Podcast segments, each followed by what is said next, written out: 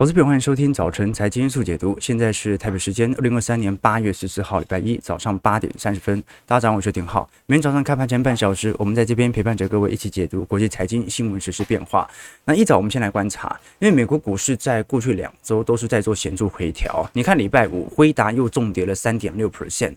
总的来说，从周线上来看，标普和纳指仍然在下跌。标普上周跌了零点三 percent，纳指周跌幅是一点九 percent，那反而道琼是蛮突出的哦。这说明市场感觉并不像是完全的多头战歇，它更像是一种题材类的资金轮动。不过我们反倒可以观察，因为市场针对联准会的利率预期在短期内也有一些转变了哦。这除了跟礼拜五所公布的 PPI 有关之外，基本上也跟联准会当前在面临全球资产价格炒作当下所选择的态势和面对的情况。毕竟我们都很。很清楚，联总会目前最在乎的是前瞻利率指引，也就是让市场不能认为通膨会再起。而 PPI 这件事情呢，老实说，一定有一点苗头。CPI 符合预测是可以理解啊，但是我们都很清楚，七月份全球资产价格的大涨，其实已经暗示着。PPI 肯定在未来八月份、九月份有再度上弯的机会存在。我们可以观察一下，在整个七月份，其实当时资产表现最为亮丽的，就是属于西德州和布兰特原油价格了。这个月涨幅都是一成五、一成六起跳的。而这些大宗资产价格，老实说，整体平均涨幅目前已经接近十趴了。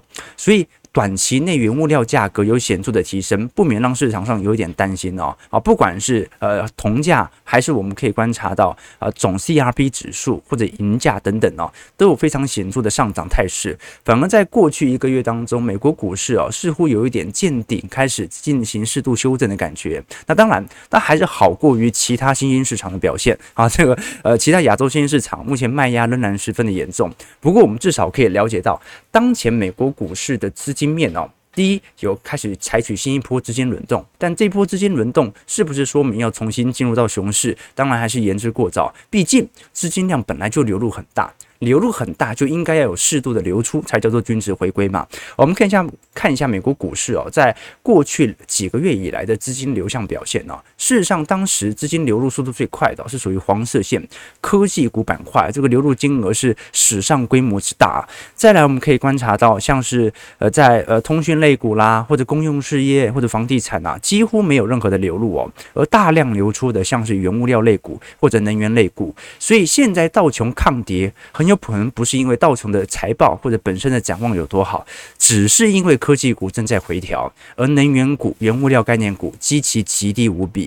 事实上，我们可以观察到，在过去一段时间，那些并没有进行任何配息在标普五百指数当中的一百零一只股票啊，整体平均涨幅是高达二十点四三 percent 哦。那一百只现金股利配给你最多的股票。反而是负报酬三点五 percent，那标普百指数的平均报酬，你可以观察到，反而是就只仅仅只有九点六五 percent 而已。好，这说明大多数的全职贡献仍然对于科技股有显著的抬升效果。我们如果把标普百指数啊等权的呃这个消费性电子产品哦，除上标普百指数等权指数啊的必需消费类品哦，事实上这个比值在二二年中旬就开始不断的走高，也就是市场上其实早在二二年。对于防御性买盘的拐点就已经出现了，在整个二二年道琼的表现如此之亮丽哦，的确啊，当时标普的相关必需消费类品指数哦，它的确股价比较坚挺，但是你可以观察到，在过去一年半当中，其实已经有非常显著的消费性电子产品的回升。好，那现在美国股市开始做显著的回调，包括辉达在内一些 AI 的龙头股已经开始有做显著的下压。今年我们可以观察到。这一波涨势一直到六月，呃，应该讲七月中旬才见到完全的高点。那标普五百指数目前是往季线的方向来做迈进哦。那台股比较早，台股已经开始有显著的均值回归了。美国股市我们就要看一下这一波，按照过往的经验呢、哦。通常要来一个相对大的回档，形成新的共识力哦，做一波最后的冲刺期，通常必须要均线纠结，也就是不管是月线投资者、季线投资者、半年线投资者，大家的成本差不多的时候，就可以形成新一波的多头势力。不过到目前为止，现在顶多就是乖离回档嘛，你要长期均线啊，按照过往的经验嘛，要那种呃。一个季度左右的乖离回调啊，通常是月均线必须要拐头下弯，弯到什么地步呢？弯到它跟季线或者半年线呐、形成纠缠纠结的时候，这个时候才有新一轮的共识力。到目前为止，反而可以给他多一点时间。毕竟美国股市到今年为止，已经很长一段时间没有做任何显著的回调了。那当然啦，从资产价格的表现也看得出来，市场上相信会进入衰退的比例，从资产表现看起来是越来越少。我们过去讲说，这个今年哦，本来预估是停滞性通膨。到停滞性通膨的隐忧消失之后，就变成是纯衰退；连纯衰退的消失之后，就变成啊轻度衰退，或者变成软着陆。那市场有没有往这个方向走呢？答案是有的。我们过去跟投资朋友提过，停滞性通膨有几个条件啊，它是衰退加上通膨。衰退的定义就是 GDP 要向下。通常我们是认为连续两个季度的 GDP 季增幅要属于负增长，再是失业率要往上升，那升多升少看情况，那通常是以五趴作为临界点，那需求必须往下掉，那我们就要看一下很多的消费指标是否在下行，那最后是通膨要往上，那现在问题来了，第一 GDP 有没有往下掉？没有，GDP 已经连续三个季度保持显著的正增长，大概都在两趴以上哦。失业率有没有往上升？很抱歉，就算你科技业。白领都在裁员，但蓝领正在大缺工，失业率全球正在创历史新低，台韩美都是。需求有没有下滑？需求是真的有一点松动的哦，毕竟市场量在缩，但是呢，这个量缩又没有反映到 GDP 身上，因为 GDP 有七成是消费嘛，但是你需求下滑，GDP 没衰退，就说明需求下滑没有到一个严重的幅度哦。最后是通膨有没有上行？呃，通膨最高点已经过了，现在正在下行嘛，所以现在肯定是不符合停滞性通膨的引诱。那反到哦，在最近各位可以观察到很多有趣的数据会开始出现了，这主要还是来自于全球结构面的一个变化嘛。一个是我们过去所提到的失业率向下掉，是因为全球因为新冠疫情的死亡人口和退休潮大幅度缺工，所以你怎么衰退，你会发现，或者说景气再怎么差，没人失业，它就差不到哪里去。那第二点呢，是你可以观察到啊。这个美国即便在显著的景气下行格局哦，你看美国制造业 PMI 前几个月也跌破五十了嘛，全面进入到紧缩，而且整体制造业的库存压力其实还是很大啊。但是你可以观察到，这张图表示美国制造业的投资金额正在快速飙高当中，目前来看已经创下历史新高。那总金额当中也接近一半都是来自于台湾，也就是台积电的投资。好，所以这说明哦，你与其靠产业和自由经济来吸引投资回流到美国本土啊，你不如就让政府直接通过一个法案，对不对？啊，强迫东亚供应链来美国设厂。所以今年很有趣哦，今年全球是景气下行年，美国虽然消费不错，但是呢，制造业其实库存压力很大。但是制造业库存压力这么大的情况底下，制造业的投资规模居然创史高。哎，为什么会创史高？好，这结构性因素，结构性因素，晶片法案过了，好，所以我们可以观察到，其实美国今年老实说，呃，越来越不倾向衰退的几率是很高了。当然，我认为了这个衰退，我们。其实就是一个定义问题而已啊，就是看你会不会连续两个季度负增长，你积极推高一点，那当然就很容易掉下来嘛。但是是由于劳动力市场的原因，我们已经讲了好几个季度了，今年是难以进入到衰退的。啊，但是好在什么？好在大多数人不是像我们这样想的。就算现在八月十四号已经开始有蛮明显的转变，但是看空者、衰退论者仍然占多数。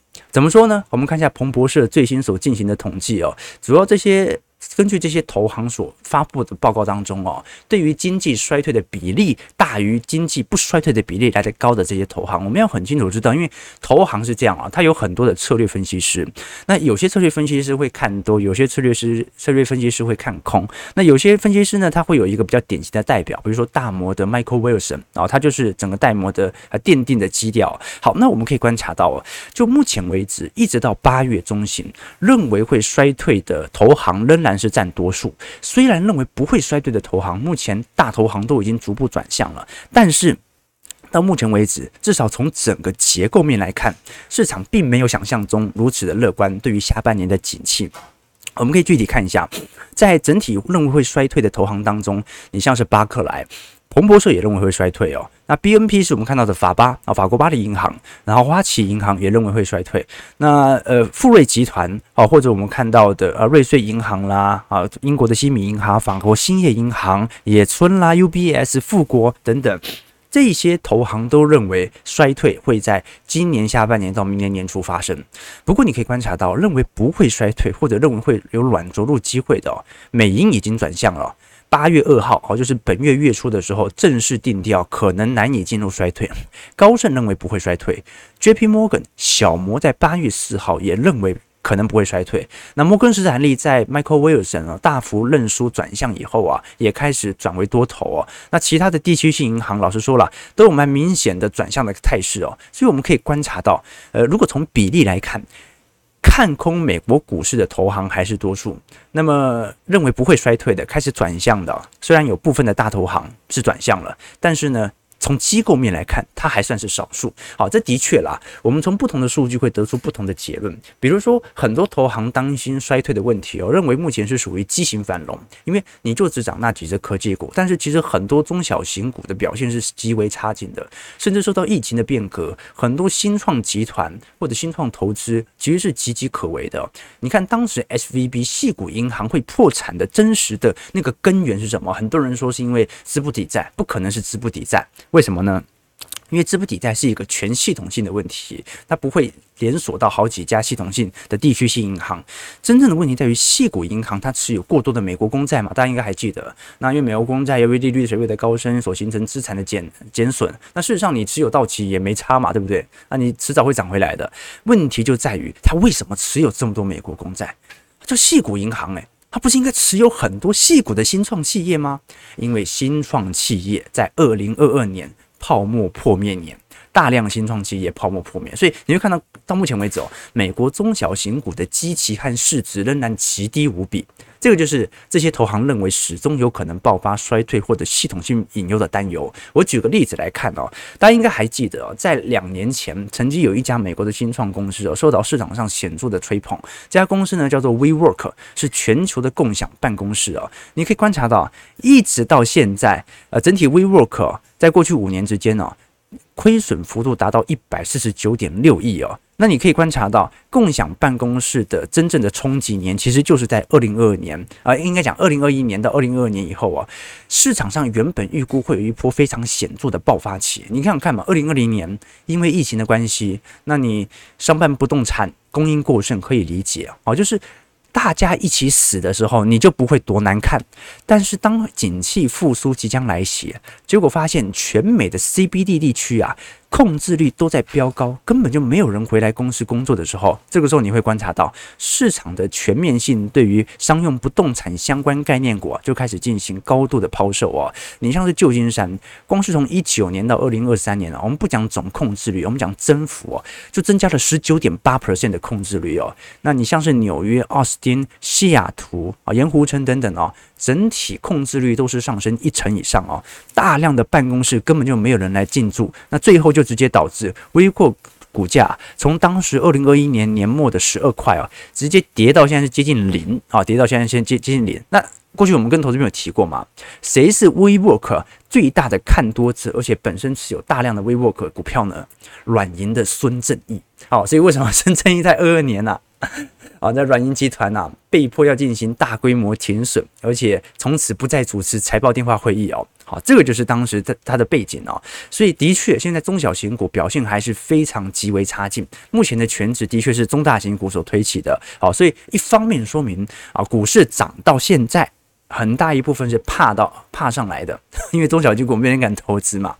不过我们就来观察了，如果是复苏期，代表中小型股在未来几个季度也必须要有所改善。如果没有改善，的确有没有可能由中小型股引发的系统性风险开始发酵呢？这个过几个季度我们会持续来跟投资朋友做一些追踪。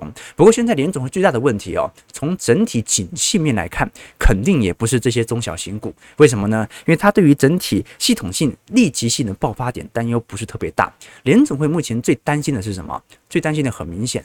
下半年最担心的问问题就是通膨的问题，而并不是衰退的问题。因为从美国目前第三季的亚特兰大联总会的 GDP 闹模型呢，预估是有三点九 percent 的季增幅哦，那就是不会进入衰退的。今年那也是明年的问题，才会看会不会由于今年积极过高，形成明年的下滑。所以下半年最重要的是属于通膨。可是你说这支 CPI 不是达标吗？CPI 是达标了，可是 PPI 领先 CPI，PPI 是 CPI 的领先指标。PPI 在七月份的同比增幅哦，有非常明显开始做显著攀升的迹象了。我们可以观察到，市场的预估在七月份的 PPI 同比应该是零点七 percent，应该这样讲了。PPI 本身这一轮下滑速度很快。来自于原物料价格的提前走跌，但这一次公布出来的七月 PPI 同比增长是零点八 percent，这个就蛮有趣的哦，因为它是把过去十二个月的连续下行的趋势给结束了哦，包括七月份的核心 PPI 环比增长还有零点三 percent 啊，就说明七月份的。全球的原物料水平也比六月份还要来得贵哦，那这对于未来通膨就有一个比较显著的隐忧了。我们过去跟投资朋友提过，各位观观察一下，这个绿色线是纳斯达克一百指数的价格变化，那么红色线呢是美国 PPI 啊相关投资比例的变化。你可以观察到哦，就是通常绿色线，也就是股价它会领先 PPI 大概呃两到三个季度左右啊。那股价已经涨了这么久了。PPI 本来前几个月都在下方筑底，那你说后续跟着股市一起向上冲，好像也不太意外嘛。这是一个风险哦，啊，就是从风险资产的角度而言，感觉 PPI 在未来几个月度迟早会上弯的哦。尤其我们可以观察到哦，受到呃食品价格从去年十一月份以来的最大涨幅的推动哦，它是蛮明显对于 PPI 有显著的提升效果的。那现在农粮价格又开始有一点下方筑底的迹象，加上各位也可以观察到。啊，你看，原油价格的涨幅已经把今年所有跌幅给收敛了。原油价格本来呃今年年初大概还在呃七十六十块左右哦，现在西德州原油价格已经冲到八十块了。哦，整体涨幅从低点涨幅已经高达两成四了。那欧洲也不是特别好哦。欧洲目前天然气价格从整体六月份的低点以来，整体涨幅已经高达接近四成。所以 PPI 目前的态势足以证明，当前通膨的确是有点隐忧，而且是好不容易我们在核心通膨已经受到明显的钳制之后啊，结果原物料通膨，呃，输入性通膨又开始产生了。这使得我们可以观察到。最新联准会的非 Watch 哦，基本基本上在三月份就开始有逐步的动态和变化了。就是说，呃，应该讲，本来预估是三月份才会有比较明显的升息态势哦。那现在而言呢，老实说，一月份降息的几率已经。来到两成四到两成五左右，那么三月份降息的几率，那就已经几乎是已经比升保持当前利率的比例还要来得高。目前三月份降息的比率降加总起来已经接近五成了啊，所以市场有没有可能开始呃，由于当前的利率水平变化而影响到未来的利率预期呢？这个是值得关注的。简单来讲啊，就是说我们现在对于。整体利率的预期哦，感觉好像还是以投行掌握的衰退论居多，就是投行还是很多人认为可能会衰退嘛，所以大家还是认为明年一月到三月之间是有降息的几率存在的。但是这项数据出来之后哦，应该很快的，市场会慢慢的担忧到八月、九月份。通膨下不去的担忧，这会使得整体三月份或者到明年五月份、六月份的升息比例可能会维持在高位，这个值得大家来多做些留意哦。好，那现在问题来了，联总会有没有可能因为 PPI 就开始进行大幅度的转向？难度也有点高，因为我们看通膨数据哦，不能纯粹看 PPI 或者看 CPI，虽然我们知道 PPI 是 CPI 的领先指标，但是。其实鲍尔在过去几次的国会听证当中也特别提到了，他其实在乎的是市场的通膨预期，就是。短期内原物料涨跌一定会影响到 PPI 嘛？但是呢，如果市场认为未来的通膨不会这么贵，没有自己的囤货行为，短期的变动它其实可以忽略不计的哦。举个例子来说，基本上这一次 CPI 和 PPI 公布数据之后啊，礼拜五还有一项数据也跟着公布了，那就是美国密西根大学的消费者信心指数啊，你可以发现到反而是在显著的滑落当中哦。好，这一次可以观察到密西根消费者信心指数啊。呃，从整体大概七十二左右下行到七十一点二，它并没有跟随着全球通膨由于原物料价格的拉抬而跟着走升，而你反而在八月份的通膨预期都开始慢慢的走跌，所以呃，如果是从市场预期来看的话，似乎没有从 PPI 传导到市场上的整体消费的改变，所以它也不一定要因此而做大幅度的转向啊，所以值得来观察啦。我们过去跟投资朋友提过。联总会在今年是特别重视这个前瞻利率指引的哦，它怎么升不重要，它让你以为它怎么升是比较重要的。我们来看一段在六月份当时鲍尔在国会听证当中哦所采取的行为和谈话，来了解说为什么他认为前瞻利率指引是非常重要的。For the general public, for those working families of people, why two percent? Why is getting it to two percent so important? Um, so that's that has become the globally agreed. essentially, all major central banks target two percent inflation in one form or another. Um, and uh, it, how does that help my Nevada families? How does that help people in Nevada? I'll tell you how it does. And it, it, it's um, I guess it's it's obviously not uh, it's not obvious how that is, but it, what two percent inflation to have people believe that inflation is going to go back to two percent really anchors inflation there because you know, the evidence is, is and, and the, the modern belief is that people's expectations about inflation actually have a real, an effect on inflation. If you expect inflation to go up 5%, then it will. You know, if everyone kind of expects that because that's what businesses and households will be expecting and, and it'll kind of happen because they expect it. So 好，所以你可以观察到啊，这个通膨跟通缩最大的差别其实是来自于心理预期。比如说，我现在桌上这台 Mac 啊，四万块。下个月变五万块，你会怎么做？你会赶快买吗？那如果这台 Mac 现在是四万块，下个月很有可能会变到三万块，你会怎么做？你钱会马上存下来，以后再买。所以通膨如果过头，一台 Mac 十万块，那只会导致最后有钱人买得起，最后中产都无法消费，那大家就会想，那应该会变便宜嘛，于是就通缩了。所以我们才会说，通膨真正的风险是经济衰退，就是因为通膨最终会衍生成通缩。那从头到尾，它是一种心理预期所传导的效果，所以。我个人认为啦，啊，即便 P P 大家可能已经开始有一点下方筑底的感觉，八九月份的确要担忧，但是只要市场的心理没有跟着开始有新一轮的囤货心态，这种风险其实。实体来看，并没有想象中来的大啊，所以很多人会说，那下半年会不会停滞性通膨？第一，停滞性通膨要有它的特殊条件，它一定要是供应链大乱或者全球受到外部性的冲击。一九七零年代的停滞性通膨不是无缘无故发生的，它是两次的中东石油危机所引发的，所以一定要有供给面的冲击，要不然随着全球供应链的趋缓，其实我认为未来几年它顶多就是通膨下行的速度。可能因为劳动力市场太强劲，比较慢一点，那它不会形成哦新一轮的高通膨产生。那当然了啊，这个过去一年的经验已经对于鲍尔的声望有显著的打击了。所以鲍尔的确在未来几个季度，他会持续的进行前瞻利率指引，但市场还相不相信鲍尔呢？那就不一定了。我们可以做一个观察，这张图表呢是当前美国的机构商针对啊，应该讲盖洛普针对美国的联总会主席。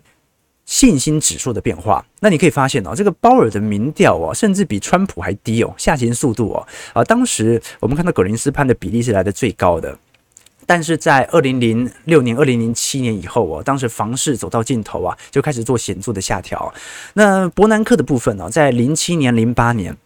勇敢的危机救市，进行海量货币宽松的同时，的确有适度的民意拉抬，但是结果一一年、一二年、一三年呢，市场才意识到啊，你只是把我们的钱拿去救那些银行家而已哦。那反倒哦，进行高强度，应该不能讲高强度啦，进行稳定升息的叶伦，他的民调在一五年到一八年反而是持续的攀升的哦。那鲍尔就不一样了，鲍尔在二零二零年撒钱当下，大家都很相信鲍尔，现在开始收钱了，民调就开始创下历史是新低了。好，那不管如何，我们可以观察到，如果以当前联总会的呃市场利率预估图哦，联总会目前的态势是在今年元月份左右，大概会维持到一个，应该讲明年年元月份左右来到。历史利率均值的高点，并且在明年三月、四月左右开始进行到利率下行的通道。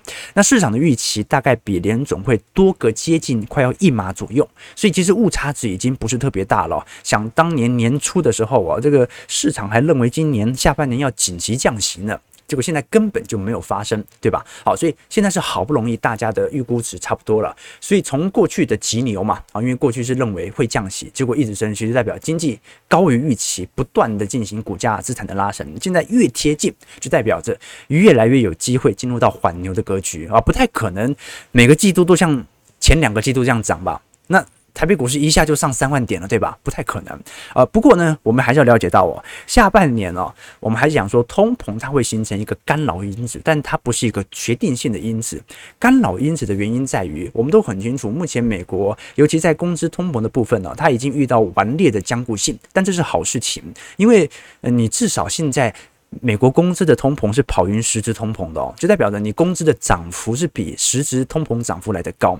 所以呢，我们都很清楚美国人的做法嘛。美国人做法不像台湾哦，这个台湾就是物价涨是政府的错，所以我必须让物价不能涨，所以台电亏两千亿。那很多人会觉得台电两千亿是政府政政治问题的错，那是其实人民的错，人民觉得你不能涨嘛。但是美国不一样，美国就是石油、原油、汽油、天然气该涨多少就涨多少，但是我补贴你啊，对，是。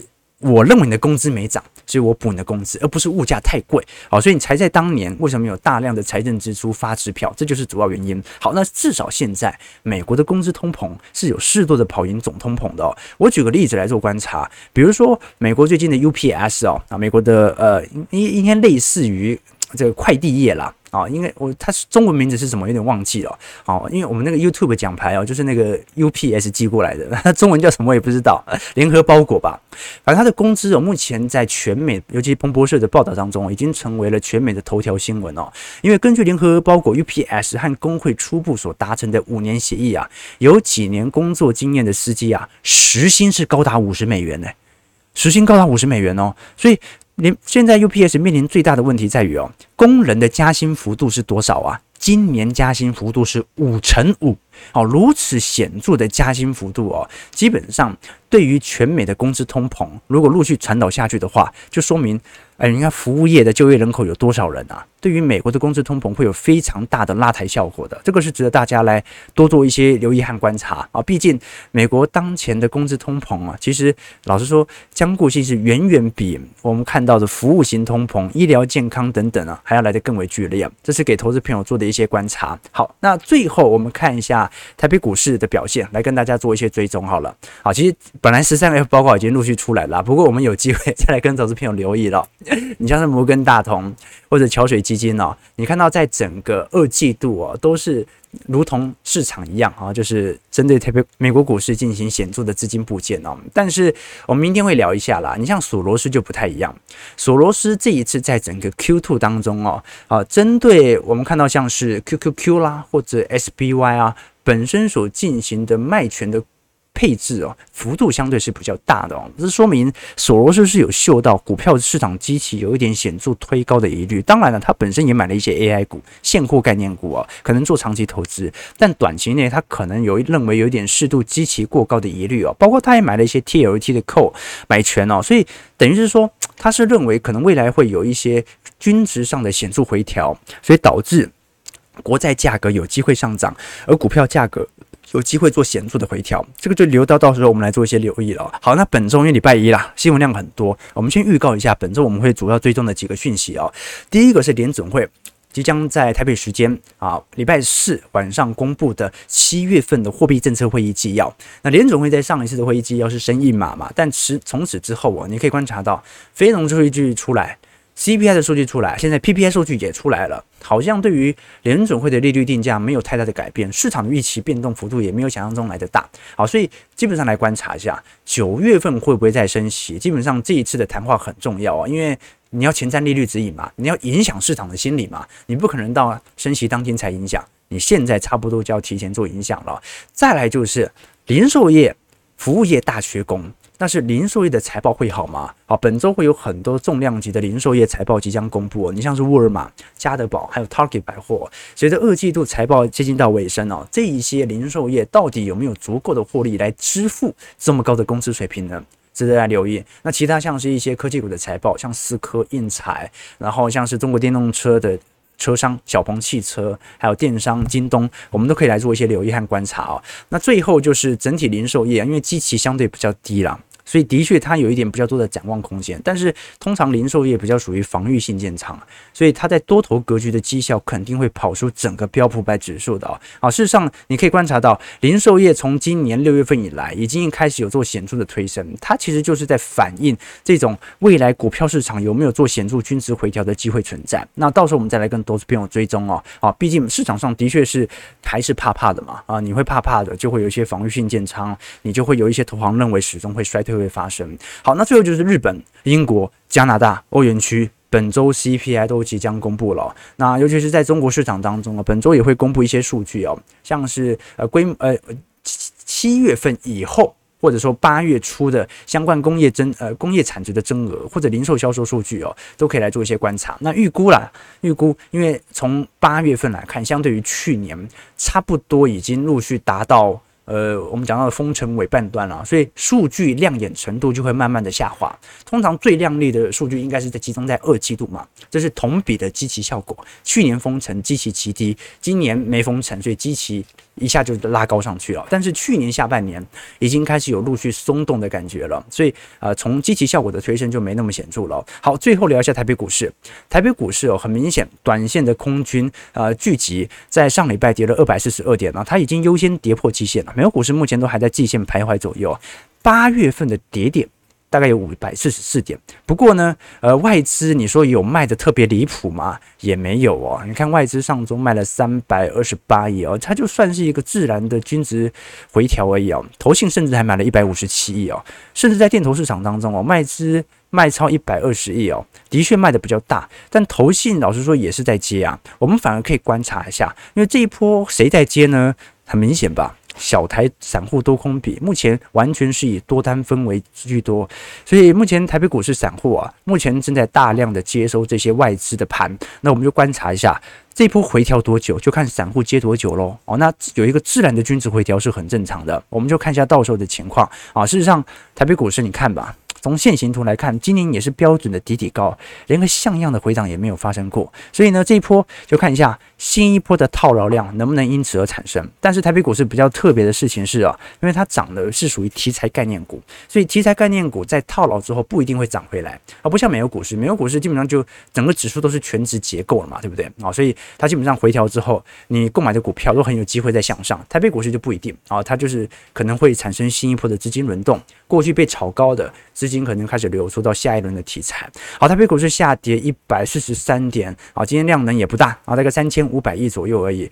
那收在一万六千四百五十八点。好，我们看一下投资朋友的几个问题：美国人怎么这么懒，都不去上班啊？害公司在缺工 哈。对，台积电，你看一直延一直延嘛。哦，有没有可能最后厂都已经建好了，人还没来？哦，很有可能，很有可能。OK，呃，对对对。卡车司机日薪台币一万二啊，这都是政府的错啊，然后直接下架，那就现在还是一样。OK，呃，我们可以观察到了，其实只有薪资，对，只有薪，这台湾是只有薪资没有通膨问题，你就可以了解到不同国家做法不同哦。这美国是物价贵，不是我的错，是你薪资我没有让你跟上来。台湾不一样啊，这个物价贵是我的错。啊，你的薪资不变是很正常的，但是我要想办法把物价压下去，结果发现是拿纳税人的钱把物价给压下来。好，那你就会发现啊，这个国外的购买力就越来越强大，它的物价虽然高，但它的工资水平上涨速度更快，最后就变成了这个国内的购买力哦，相对于国外，它就不断的进行收缩。你赚再多的外汇，但是你的货币就是没那么值钱啊，你本身内部。本身通膨程度就不如海外，这个是一个长期的隐忧问题，就好像短期内海外通膨很严重，然后台湾没受到什么大的伤害啊，但真实长期而言，它就是整体台湾人购买力的限缩嘛。OK，这有机会我们再来谈。就零点五分，感谢各位点参与。如果喜欢我们节目，帮记得帮我们订阅、按赞、加分享。我们就明天早上八点半早晨财经世界组再相见。祝各位投资朋友开盘顺利，财报愉快。